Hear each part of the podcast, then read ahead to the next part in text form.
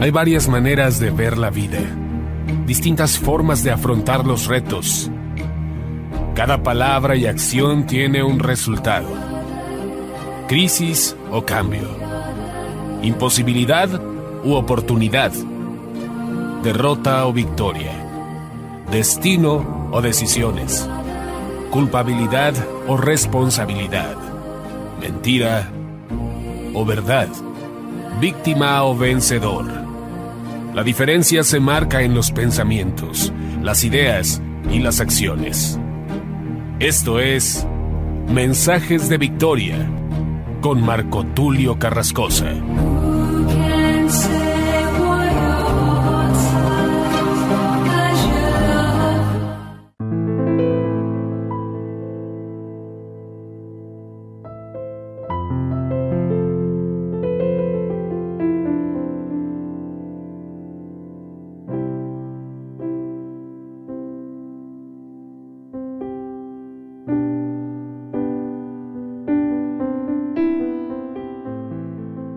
Bendiga, amados hermanos y amigos. Me da mucho gusto saludarles, deseándoles lo mejor. Bendecimos el nombre de Dios y le damos gracias por el privilegio que nos concede de poder anunciar su palabra, de poder llevar un mensaje, aunque sea corto, pero sin duda alguna, al contener el poderoso mensaje de la palabra de Dios, se convierte en un alimento muy especial y quiero dedicar este mensaje para aquellos que están pasando por momentos difíciles.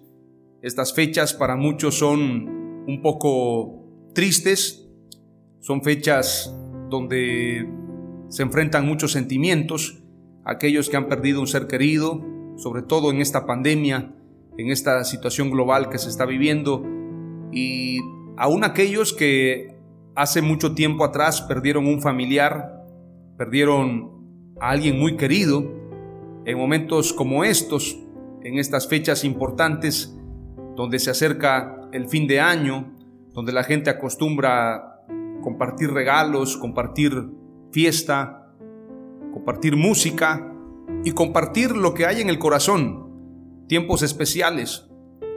Sin duda alguna, hay gente que ahora mismo se siente sola, se siente desanimada y también hay gente que se siente frustrada porque no todo es el dinero, no todo es la riqueza, no todo son éxitos personales, realizaciones personales. Hay cosas que no se pueden comprar con dinero. Recién partió Vicente Fernández y sabemos que la familia Fernández han hecho muchísimo dinero, multimillonarios en un solo concierto podían ganarse 3, 4 millones de pesos, cualquiera de estos cantantes. Sin embargo, al verlos, uno se da cuenta que hay un vacío en el corazón de esta familia Fernández. Vacíos que no puede llenar el dinero, que no puede llenar la fama, que no puede llenar las riquezas, que no puede llenar nada que sea material, sino todo lo que es espiritual es aquello que verdaderamente puede llenarnos, pero ¿acaso hay una farmacia donde venden cuestiones para satisfacer el corazón? Yo creo que no. Somos tripartitos, tenemos espíritu, alma y cuerpo. Y ciertamente hay gente que le da placer a la carne, hay gente que satisface su carne, pero tarde o temprano se dará cuenta que la felicidad no está en el placer de la carne. Lo mismo sucede también con aquellos que se enfocan a ganar premios, a tener fama. Llega un momento en que se dan cuenta que la fama no puede hacerlos felices.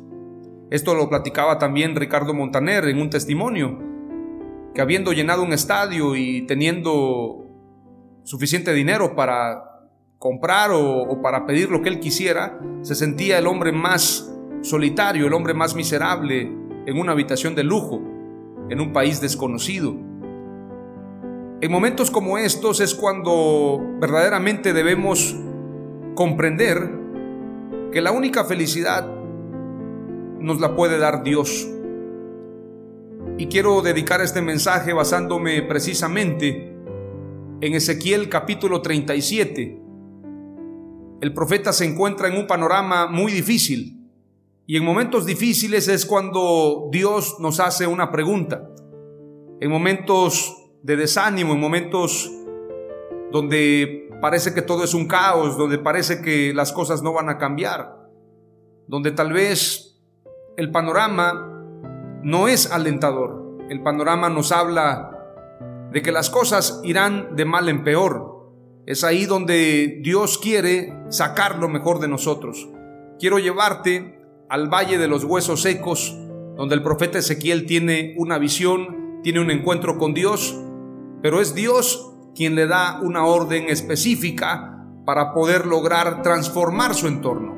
Vayamos a la escritura, Ezequiel 37, en el nombre poderoso de Jesús. La mano de Jehová vino sobre mí y me llevó en el espíritu de Jehová y me puso en medio de un valle que estaba lleno de huesos y me hizo pasar cerca de ellos por todo en derredor y he aquí que eran muchísimos sobre la faz del campo y por cierto secos en gran manera y me dijo, Hijo de hombre, ¿vivirán estos huesos? Y dije, Señor Jehová, tú lo sabes. Me dijo entonces, profetiza sobre estos huesos y diles, huesos secos, oíd palabra de Jehová. Así ha dicho Jehová el Señor a estos huesos. He aquí, yo hago entrar espíritu en vosotros y viviréis. Y pondré tendones sobre vosotros y haré subir sobre vosotros carne. Y os cubriré de piel y pondré en vosotros espíritu y viviréis y sabréis que yo soy Jehová. Versículo 7. Profeticé pues como me fue mandado y hubo un ruido mientras yo profetizaba. Y he aquí un temblor y los huesos se juntaron cada hueso con su hueso. Y miré y he aquí tendones sobre ellos y la carne subió y la piel cubrió por encima de ellos, pero no había en ellos espíritu. Lo más importante, el espíritu. Y me dijo, profetiza al Espíritu, profetiza hijo de hombre y di al Espíritu. Así ha dicho Jehová el Señor, Espíritu, ven de los cuatro vientos y sopla sobre estos muertos y vivirán. Y profeticé como me había mandado, y entró espíritu en ellos, y vivieron y estuvieron sobre sus pies un ejército grande en extremo. Me dijo luego, Hijo de hombre, todos estos huesos son la casa de Israel. He aquí ellos dicen, nuestros huesos se secaron y pereció nuestra esperanza, y somos del todo destruidos. Por tanto, profetiza y diles, así ha dicho Jehová el Señor, he aquí yo abro vuestros sepulcros, pueblo mío, y os haré subir de vuestras sepulturas, y os traeré a la tierra de Israel. Y sabréis que yo soy Jehová cuando abra vuestros sepulcros y os saque de vuestras sepulturas, pueblo mío. Y pondré mi espíritu en vosotros y viviréis y os haré reposar sobre vuestra tierra y sabréis que yo Jehová hablé y lo hice, dice Jehová. El profeta Ezequiel se encuentra en un panorama bastante desolador. Imagínese usted un valle lleno de huesos, lleno de muertos, lleno de desolación, de tristeza. Un lugar de caos, un lugar de tristeza, un lugar de desánimo, un lugar de muerte, un lugar de oscuridad. Sin embargo, el profeta sabe que está en ese lugar para una misión, para un propósito específico, para un proyecto. Muchas veces nosotros no entendemos el por qué Dios ha permitido que lleguemos a un lugar de desolación, de caos, de tristeza, de pánico, de dolor. ¿Cuál es el propósito de estar ahí? Dios permite que pasemos en esos lugares, en esos valles. Dios permite que estemos presentes y que nos enteremos también de lo que otros están pasando. Pero muchas veces ponemos la mirada en lo que aparentemente es lo verdadero. El enemigo es muy astuto. Él permite también que cuando nosotros tenemos un panorama, hayan voces que se escuchen y que nos digan las cosas no van a cambiar. Esta situación irá de mal en peor. Vendrá una crisis económica, una recesión. La pandemia aumentará, habrán más muertos, habrá más dolor, habrá más tristeza. Este mundo se está corrompiendo al máximo y ya no tiene solución. Entonces, hay gente que se conforma y dice, esto ya no tiene solución. Dicho sea de paso, lo he comentado muchas ocasiones, hay gente que asiste a la iglesia cada domingo, cada miércoles, cada viernes, y lo único que está esperando es que llegue el bendito rapto. si llega el rapto, yo me voy con él. Inclusive hay cánticos, hay películas, hay libros y predicadores al por mayor que predican precisamente que habrá un rapto y la iglesia será levantada. Yo no tengo nada en contra de la venida del Señor. Yo sé que el Señor vendrá. Pero lo que he entendido es que antes de que el Señor venga habrá gran tribulación, pero en medio de esta gran tribulación habrá un gran avivamiento. Imagínese usted si el anticristo se encuentra con que ya no hay iglesia, ¿a quién va a perseguir? ¿Contra quién se va a enfrentar si es anticristo?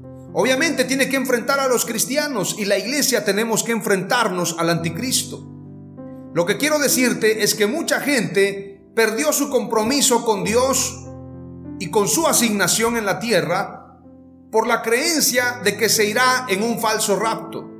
Al pensar que se irá en el rapto, no le importa lo que pase alrededor, no le importa lo que sucede en la política, no le importa lo que suceda en las artes, en la comunicación, en las películas, no le importa lo que sucede en el medio ambiente. ¿Por qué? Porque ellos se van en un rapto.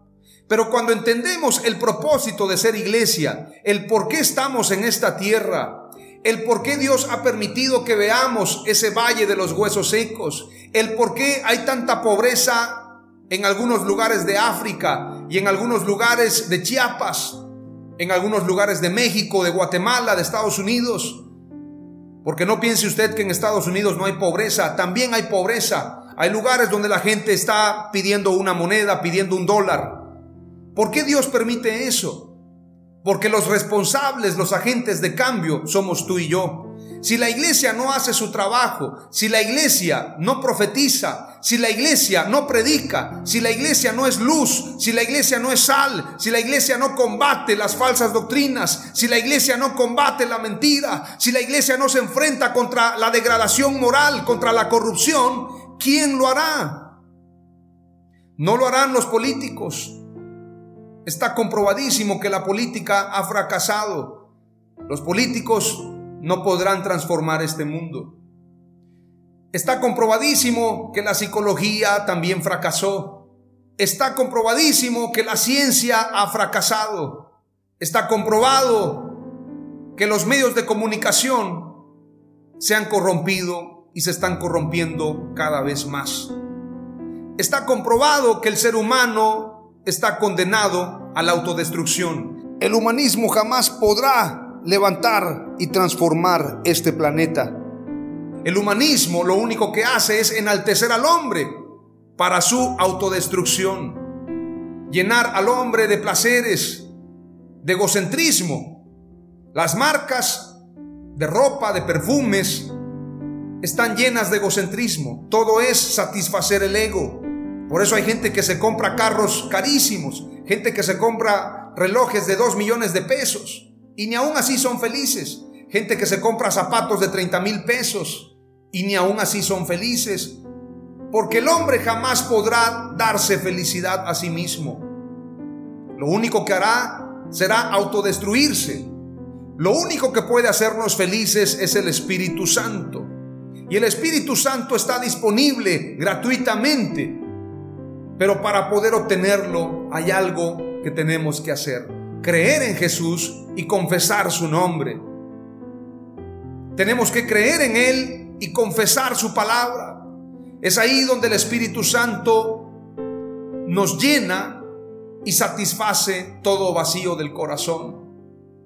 Nelson Ned, este cantante chaparrito, mi padre lo admiraba mucho y él decía, imagínate hijo, ¿qué sería de Nelson Ned si no tuviese a Dios, si no tuviese el don de cantar que hubiese sido de Nelson Ned. Era tan feito, tan pequeño, pero con un carisma que Dios le dio a través de las canciones que pudo llegar a miles de personas, a millones. Sus canciones se cantaron en todos los idiomas. Pero a pesar del dolor, él tuvo un momento de felicidad cuando conoció a Dios. Y Nelson Ned cuenta y relata precisamente en una canción que siempre un carente busca a otro carente. El hombre busca la felicidad en la mujer, la mujer busca la felicidad en el hombre. Ambos son carentes y un día se dan cuenta que la felicidad ninguno se la puede dar al otro, porque la felicidad solamente nos la puede dar Dios. La felicidad no está en los viajes. Claro que se siente un placer muy especial en viajar, pero cuando la gente ha viajado tanto se da cuenta que la felicidad no está ahí. Tampoco está en las drogas, tampoco está en el sexo, tampoco está en el dinero. Y alguien me va a decir, bueno, tú hablas porque no lo tienes. y quiero decirte algo, en algún momento de mi vida también tuve un tropiezo, también quise darme un break, como dicen algunos, pero sabes, las cosas fueron peor, porque la felicidad solamente nos la puede dar Dios. Y sabes, ese valle de los huesos secos es una visión para este tiempo. Y los únicos que podemos transformar ese valle somos tú y yo. Nosotros estamos llevando un mensaje de esperanza. Nosotros estamos llevando el mensaje de Dios, el mensaje del Evangelio. Yo no sé cuánta gente me escucha a través de la radio, a través de internet, pero si una sola persona es motivada para llevar una vida diferente a través de estos mensajes de victoria, ha valido la pena el invertir tiempo, invertir pasión, invertir trabajo para anunciar este mensaje. Pero ¿qué tal si en lugar de una son dos, o son diez, o son veinte, o son cien, o son mil? Qué maravilla el poder llevar estos mensajes. Quiero decirte, así como el profeta Ezequiel tenía una misión, yo no sé cuál sea el valle de huesos secos que estés enfrentando. Tal vez sean padres que se están separando. Tal vez sea una esposa que hace tiempo que no te da un café por la mañana y te prepara el mejor desayuno. Tal vez hace mucho tiempo que nadie te escribe a tu WhatsApp para preguntarte cómo estás. Tal vez ahora mismo estás enfrentando una enfermedad. Tal vez ahora mismo tienes un familiar en la cárcel a lo mejor tu esposa te abandonó, te dejó. A lo mejor tienes un pariente desaparecido, quien hace tiempo no tiene ninguna noticia o no da ninguna noticia y tú no sabes qué hacer. Yo no sé cuál sea tu situación, pero en lugar de quejarte, en lugar de lamentarte, tienes un poder que Dios te ha dado con el cual puedes transformar cualquier realidad. Versículo 7 es clave en este capítulo 37 de Ezequiel y dice, profeticé pues como me fue mandado. Y hubo un ruido mientras yo profetizaba, y he aquí un temblor, y los huesos se juntaron, cada hueso con su hueso. ¿Qué quiero decirte a través de este mensaje? Si tú profetizas como Dios te ha mandado, ¿qué significa profetizar? Significa anunciar el mensaje de Dios, significa predicar la palabra de Dios. El Evangelio son buenas nuevas, profetiza, predica, anuncia, aun cuando nadie te escucha. Hay testimonios de predicadores que le predicaban a las hojas, que le predicaban a los árboles, que le predicaban a las sillas, creyendo que un día le predicarían a millones. Rey Harbunki, este predicador alemán que ha predicado en África a millones. Él no comenzó predicándole a personas, le predicaba a los árboles. ¿Qué tal si comienzas a llamar las cosas que no son como si fuesen? ¿Qué tal si empiezas a declarar que esa hija que no te respeta, que no te honra como madre, como padre, tú empiezas a declarar, mi hija es una hija santa, es una hija buena, es una hija fiel, es una hija que ama a Dios, ¿Qué tal si empiezas a profetizar, empiezas a declarar, la política se va a transformar? Habrá gente que tendrá temor de Dios. Aunque al principio dije que la política ha fracasado, lo digo como sistema, Pero aún hay políticos que pueden cambiar, hay políticos que pueden marcar la diferencia, pero principalmente si la iglesia hacemos nuestro trabajo. Profetiza así como Dios te ha mandado hacerlo. No te quejes, no te hagas una víctima, porque no eres víctima, eres más que vencedor en Cristo Jesús, pero anuncia el mensaje. Si tú le dices a una montaña, muévete de aquí para allá, esa montaña se moverá. Si tú profetizas, las cosas se van a transformar. Profetiza, pero lo que Dios quiere mostrarnos en esta visión es un proceso. Primero se juntaron cada hueso con su hueso, y miré y aquí tendones sobre ellos, y la carne subió y la piel cubrió por encima. Un proceso, poco a poco. No en un solo día creó Dios todas las cosas. Fueron seis días de trabajo y al séptimo día descansó. Todo tiene un proceso. Dice la escritura que profetizó el profeta Ezequiel y entonces la carne subió y la piel cubrió por encima de ellos, pero no había en ellos espíritu. Lo más importante. Imagínese un cuerpo sin espíritu. Imagínese una persona que tiene cuerpo, tiene todo, pero no tiene espíritu. Lo más importante es al último. Así como Dios nos formó del barro y al final sopló de su espíritu sobre nosotros. Porque al final, en el tiempo final, habrá un último gran avivamiento. Y ese avivamiento tiene que ver con su espíritu. No es con obras, no es con ejército, no es con fuerza, es con su Santo Espíritu.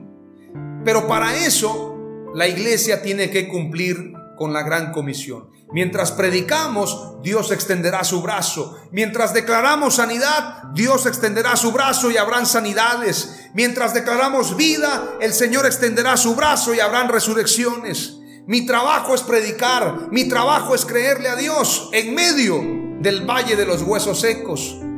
Y Dios completará la obra. Dice la escritura, y profeticé como me había mandado, y entró espíritu en ellos, y vivieron, y estuvieron sobre sus pies un ejército grande en extremo. Dios hará maravillas.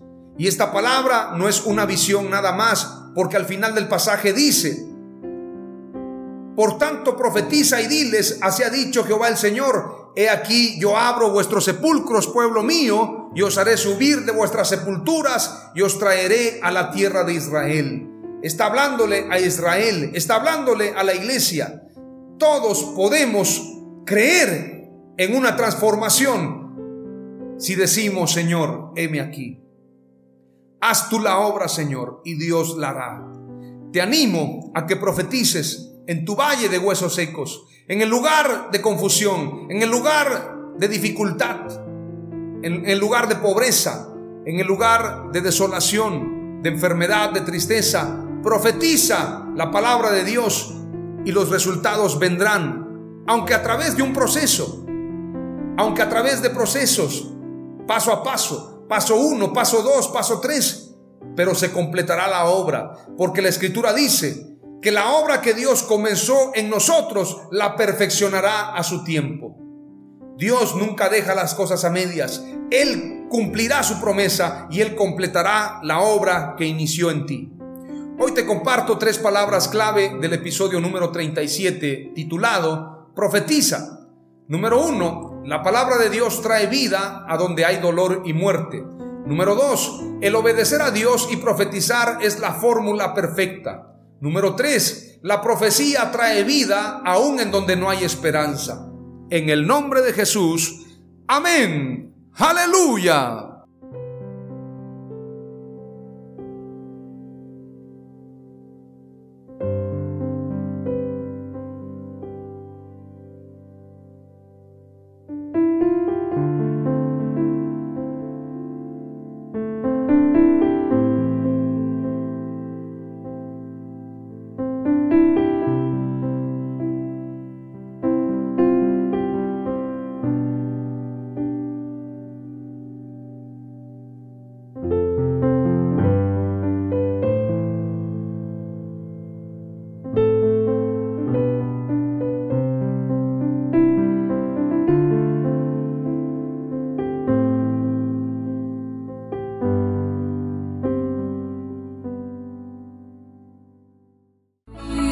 Esto fue Mensajes de Victoria con Marco Tulio Carrascosa. Gracias por escucharnos y seguirnos en nuestras redes sociales. Si deseas invitarnos a tu ciudad, escríbenos por inbox o al WhatsApp 961 66 882 99 961 66 882 99.